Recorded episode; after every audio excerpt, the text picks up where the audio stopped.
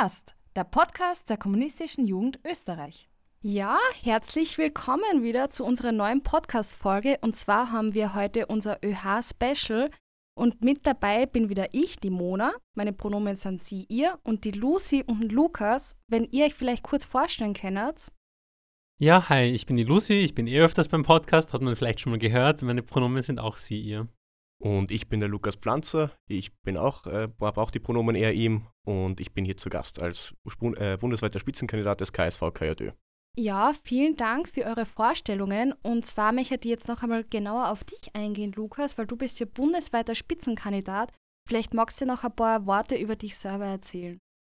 Ja, genau. Mein Name ist Lukas Pflanzer. Ich bin 21 Jahre alt. Ich studiere mittlerweile im sechsten Semester im Bachelor Chemie an der Universität Wien. Lebe schon mein ganzes Leben in Wien und bin jetzt schon seit einigen Jahren in der kommunistischen Bewegung aktiv. Und wie ist es dann dazu gekommen, dass du dir gedacht hast, okay, ich möchte für den KSV KJÖ kandidieren?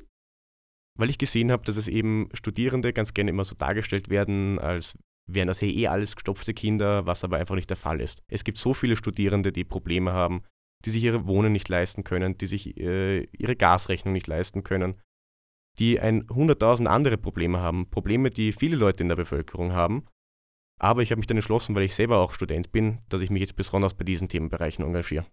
Und wir sind zwar alle jetzt in, diesen, in diese ÖH-Wahlen drin, weil wir da halt relativ viel Zeit reinstecken.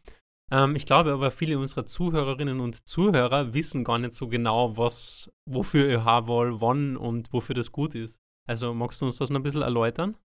Also die ÖH ist die Vertretung der Studierenden in Österreich. Es gibt da drei Ebenen. Es gibt die Studienvertretungen, das ist die unterste Ebene, die pro Studiengang oder Gruppe von Studiengängen gewählt wird, die persönlich direkt gewählt wird. Dann gibt es die Hochschulvertretungen, äh, pro Hochschule natürlich, und die Bundesvertretung. Da sitzen wir auch drinnen, genauso wie wir an verschiedenen Hochschulvertretungen drinnen sitzen und versuchen dort auch schon seit Jahren unser Programm durchzubringen.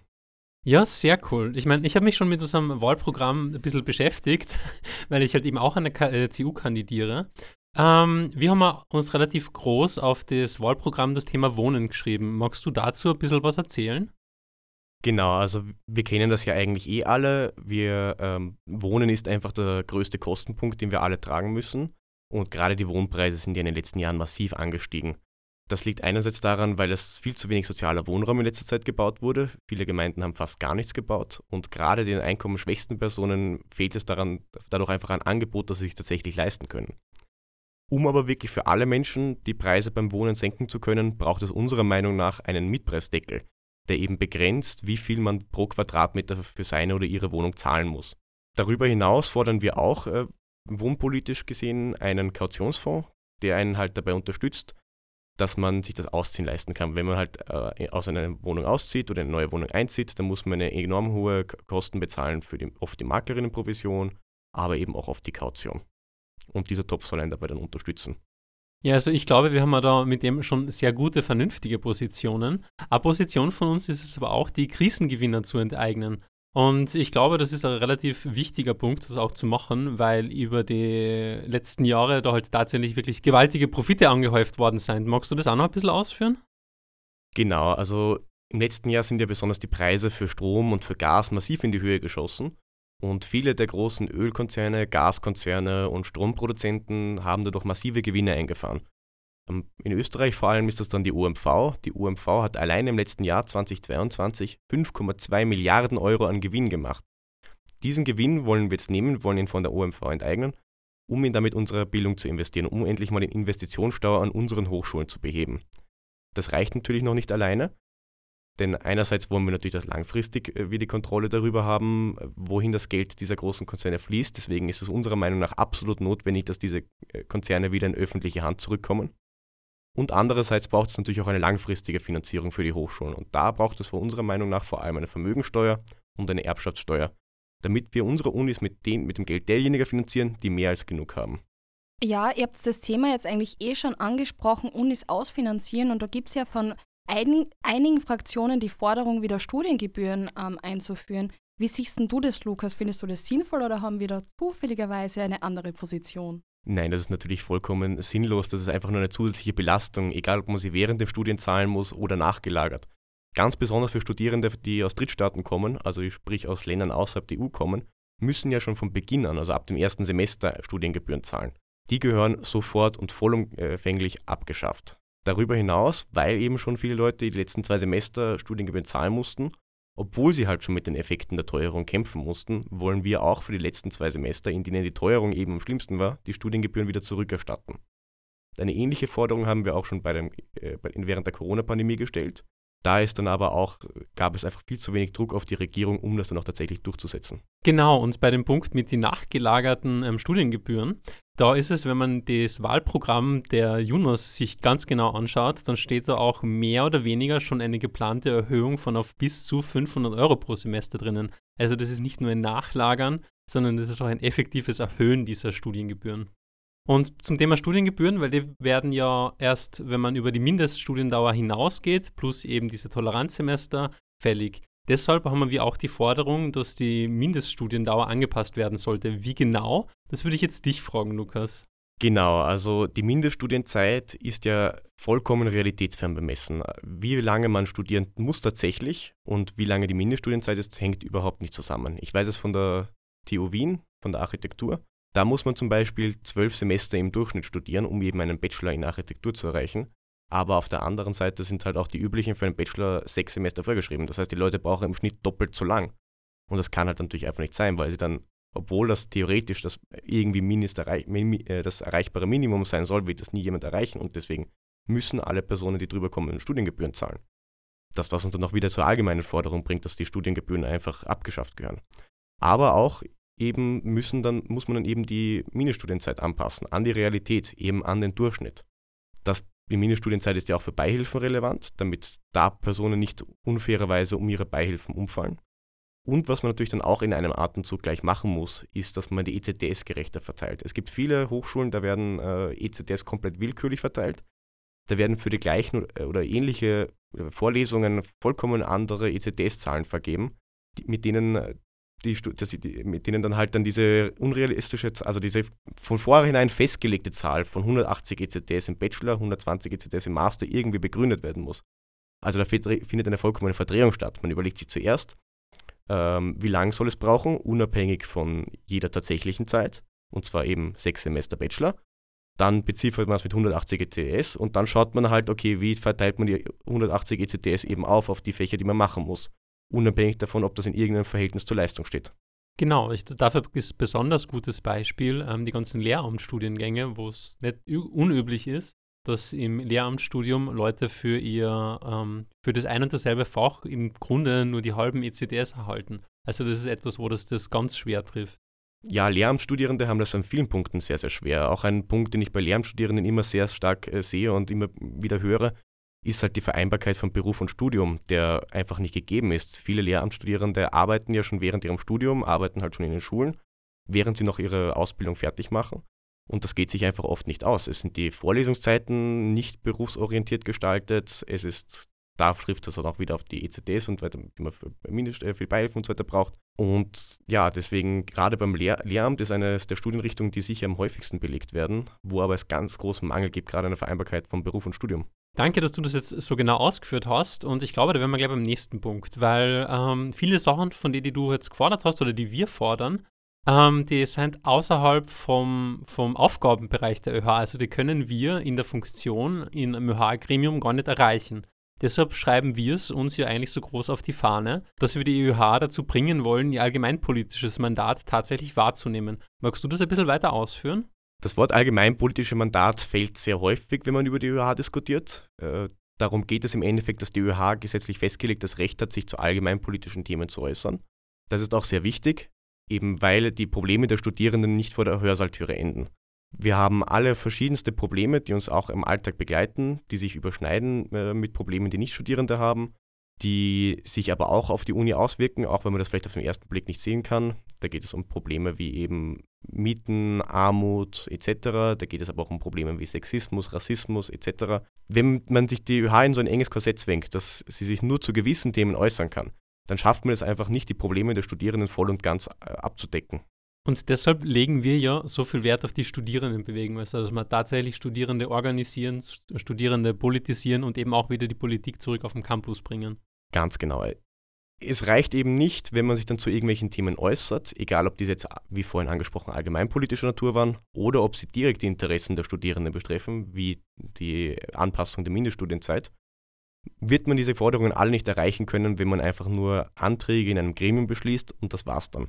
Wenn man sich einfach dann nur in irgendwelchen Hinterzimmern trifft, vielleicht eine Presseaussendung macht, dann braucht es dann auch nicht wundern, warum sich die Regierung nicht darum kümmert.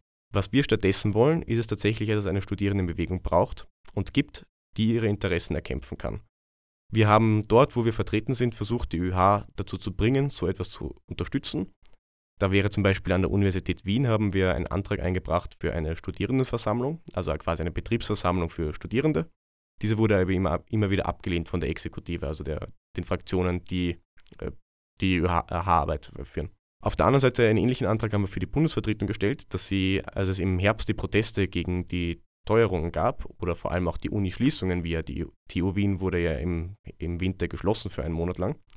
Als es diese Proteste gab, haben wir von der Bundesvertretung gefordert, dass sie mit den lokalen Hochschulvertretungen einen gemeinsamen bundesweiten Aktionstag organisiert, damit man eben österreichweit Studierende auf die Straße bringt für ihre gemeinsamen Interessen.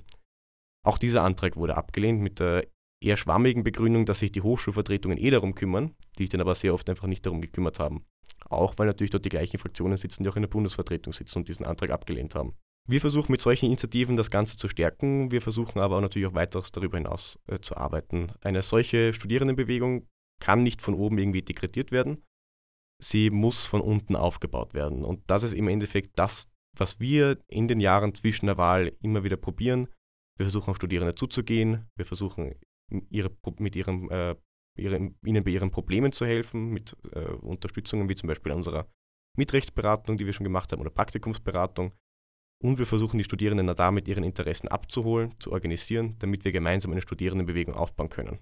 Weil bis zum gewissen Punkt sehen wir darin auch das Problem, warum die Studierenden die ÖH nicht wahrnehmen, weil sie eben relativ viel Zeit in diesen Gremien verbringt, von der Studierenden nichts mitbekommen und sich eben nicht mit den Studierenden gemeinsam für irgendwas tatsächlich Greifbares einsetzt. Das hat man dann eben bei diesen Demos im Herbst ganz gut gemerkt, dass das Potenzial dafür eigentlich da war. Und wir reden ganz oft darüber, dass Servicepolitik allein zwar nicht ausreicht auf den Universitäten, diese abschaffen wollen wir aber natürlich auch nicht. Natürlich, also wir sind sehr für Servicepolitik, weil die Studierenden brauchen das einfach. Die Studierenden haben eine ganze Reihe von Notlagen, bei denen man ihnen helfen muss.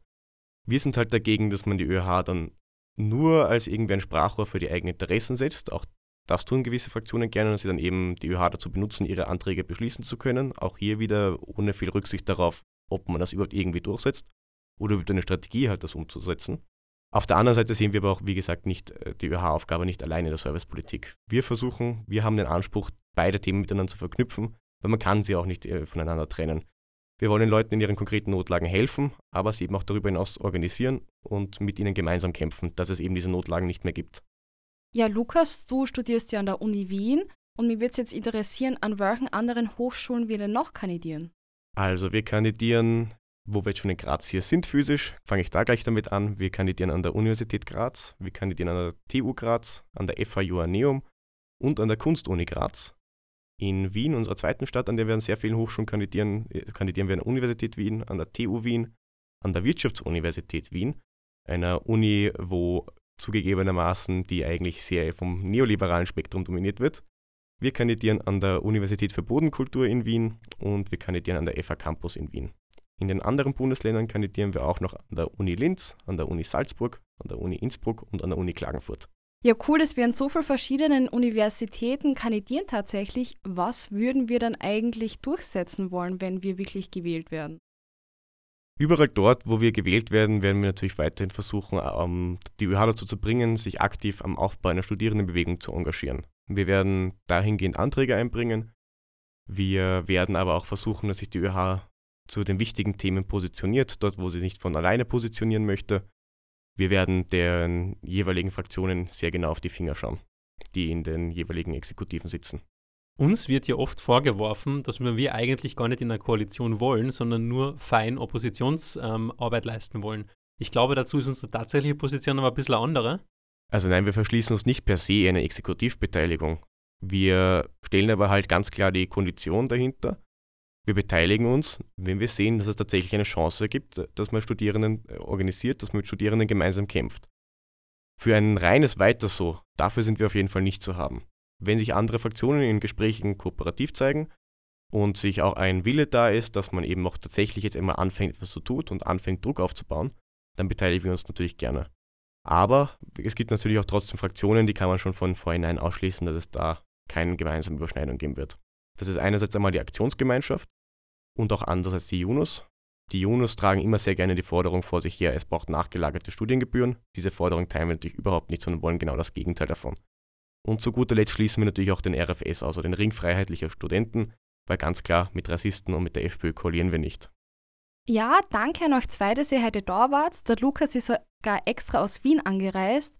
Ähm, es ist aber da noch nicht zu Ende. Also falls ihr noch Fragen oder Anliegen habt, vor allem was die ÖH betrifft, oder falls ihr gerne mal mit uns reden würdet, wir sind natürlich ständig am Campus unterwegs oder sonst könnt ihr uns ja über Instagram einfach eine Nachricht schreiben. Wir würden uns sehr über Rückmeldungen freuen. Ich bedanke mich, dass ihr euch bei, äh, dass ihr mich eingeladen habt ähm, und an alle Zuhörerinnen. Ich hoffe, ihr habt jetzt eine bessere Vorstellung davon, was der KSV KRD eigentlich fordert und ich hoffe, dass ich euch habe überzeugen können und falls ja, dann geht doch am, vom 9. bis zum 11. Mai wählen und wählt den KSV KRD für eine kämpferische Studierendenbewegung. Ja, danke fürs Zuhören. Ich hoffe, wir hören uns beim nächsten Mal wieder und einen schönen Tag noch. Tschüss.